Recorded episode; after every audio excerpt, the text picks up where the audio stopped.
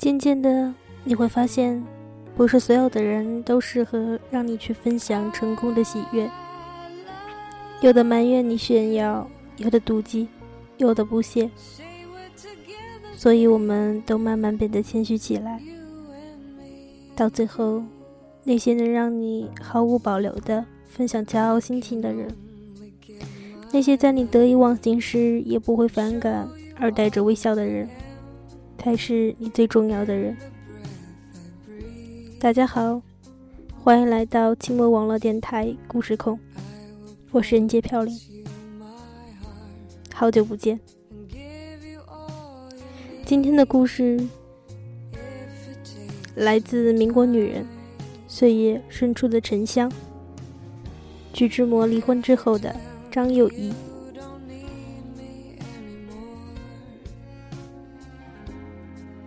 张幼仪学名家芬，幼仪是小名。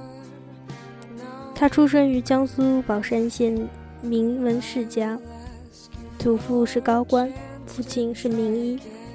二哥张家森是哲学家和政治活动家，民社党创立者。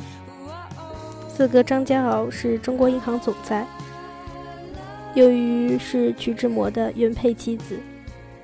张幼仪常被后人附带提及，这很不公平。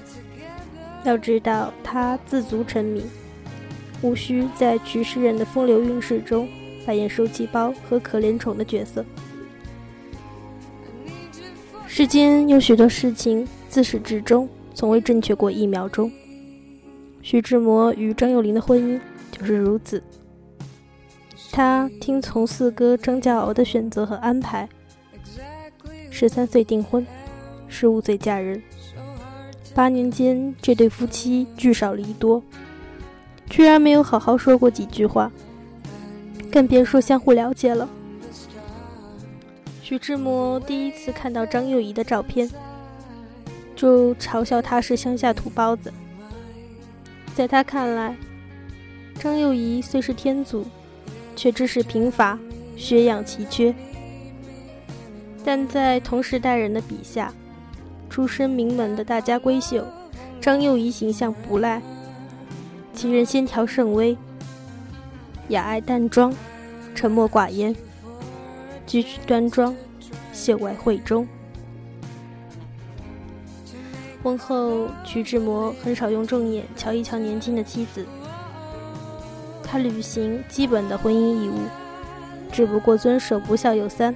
无后伟大的古训，他帮助张幼仪生育儿子阿欢，满足了两位高堂一弄孙的愿望，就算责任和义务两清了。一九二零年冬，张幼仪离开上海，前往法国与徐志摩团聚。轮船驶进马赛港，他老远就看到了不修边幅的徐志摩，满脸都是不耐烦。在由法国巴黎飞往伦敦的机飞机上，张幼仪晕机呕吐。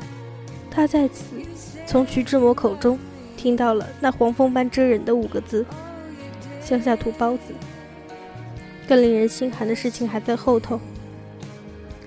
他在英国沙顿怀孕后，徐情胜正忙着追求林徽因，居然勒令他打掉孩子。张幼仪有些。不安的嗫嚅道：“我听说，因为有人打胎死了。”徐志摩却以冷若冰霜的语气讽刺他：“还有人因为坐火车而死掉呢，难道你看到人家不坐火车了吗？”有一次，徐志摩带着才女袁昌英到家中吃饭，这位身穿毛料海军裙装的袁小姐打扮入时，也很洋气。双脚却是三寸金莲。袁昌英走后，徐志摩问张幼仪对客人印象如何时，张幼仪直话直说：“他看起来很好，可是小脚与西装不搭调。”这句话就好像踩到了猫尾巴。徐志摩恼羞成怒，厉声尖叫道：“我就知道，所以我才想离婚。”诗人多少有些病态。他对张幼仪的大脚以及大脚所代表的刚健精神并无好感。在张幼仪看来，离婚就是被休弃，而他自认为没有触犯七书中的任何一条。临近产期，他更加害怕孤独。徐志摩没有耐心与妻子磨蹭，怒气冲冲地撇下他，一走了之。玩了段时间，失踪后，徐志摩拿来离婚协议书，逼张幼仪就范。他痛定思痛，同意与徐志摩协议离婚，好让自己从冰冷无情的婚姻中彻底解脱出去。协议书上讲定的五千元赡养费，他一个子儿也没要。徐志摩欢天喜地，写了一首诗《笑解烦恼结》，送给张幼仪。在诗里，他认为忠义礼节是个死结。他把人类灵魂磨成粉屑，在最末的世界中，他这样写道：“如何？毕竟解散，烦恼难结，烦恼苦结。来，如今放开容颜喜笑，握手相劳。此去清风白日，自由到风景好。听身后一片生欢，真道解散了结，消除了烦恼。”离婚后，徐志摩心情舒畅，张幼仪则心境悲苦。他并未就此消沉。嗣后，他考入柏林裴斯泰洛奇学院，专攻幼儿教育学，掌握了当幼师的一技之长。一九二六年，张幼仪学成归国，此后徐家二老待她胜过亲生女儿。为了表明诚意，徐申如将家产一分为三。儿子徐志摩和陆小曼一份，孙子徐基凯和张幼仪一份。他们老两口一份上。实际上，自从幼子彼得在柏林夭折后，徐志摩也开始对这位脱胎换骨的乡下土包子刮目相看。他在写给陆小曼的信中提及张幼仪时，有这样一句话：“C 是个有志气、有胆量的女子。”她现在真是什么都不怕。张幼仪与徐志摩离婚后，致信二哥张君丽，略述苦况。张君丽的回信是：“张家使徐志摩之痛如丧考妣。”他还叮嘱妹妹万勿打胎，胸愿收养。张幼仪听从二哥的安排，在巴黎的近郊住了一段时间。然后随七弟去德国求学。张幼仪在柏林求学期间，曾有适龄男子追求她，她的回答很简单：“我还不想结婚。”那时四哥张骄傲告诫她，为了保住张家的颜面，她在未来五年里，不能叫别的男人看见她和某个男人同进同出，以免别人认为徐志摩与她离婚是因为她不守妇道。不公平的是，张幼仪如此严格自律，徐志摩那边却变本加厉的风流快活。他失之东隅，收之桑榆，没有追到林徽因，却追到了陆小曼。起先，张幼仪帮助公公徐申如理财，十分得力，也算是磨练了基本功。一九二七年，张幼仪受到邀请，出任上海女子商业储蓄银行副总裁。她的人脉资源和四哥照应是他出任此职的要求。他还担任云商时装公司总经理，这家成衣公司由他八弟和徐志摩等人投资。他每天上午九点准时到银行办公室上班。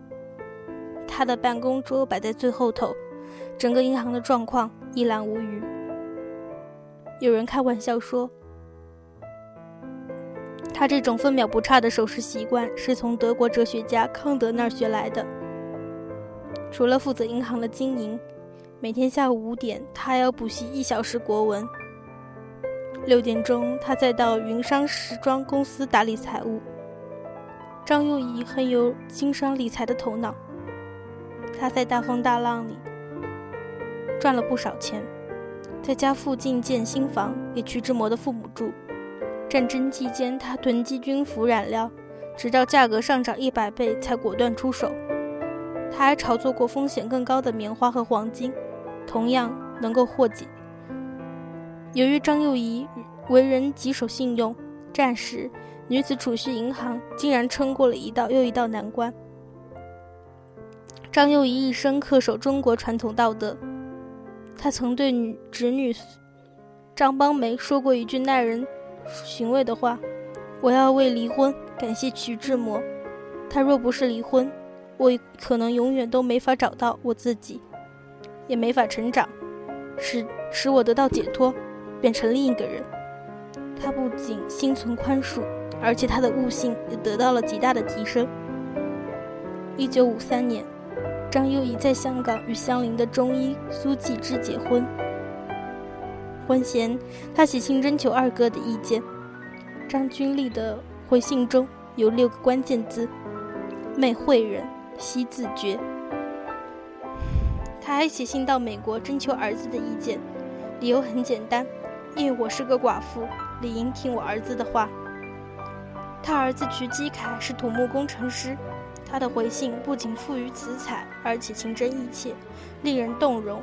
母双居守节与三十，生我服我居我育我，昊天罔极，今幸粗有数力，且能自善。诸孙长成，全出母训；宗母生平，书少欢愉。母职已尽，母心已慰。谁为母事？谁办母事？母如得人，而请复事。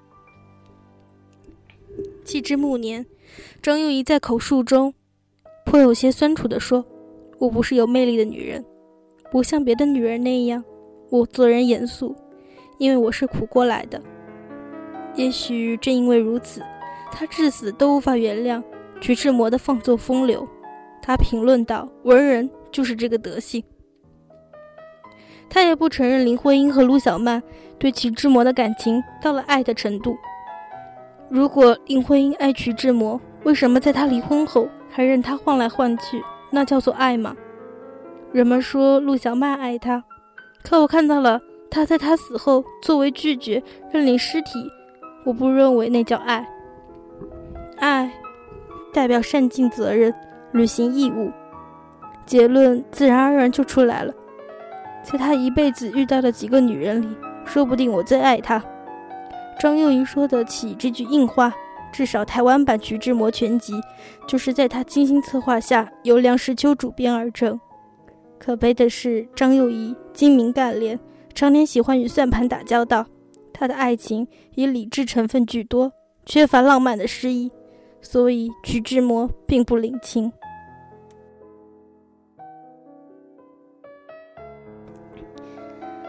这就是今天的整个故事，讲的是徐志摩的妻子张幼仪的故事。欢迎大家收听故事控，我是飘零，我们下期见，拜拜。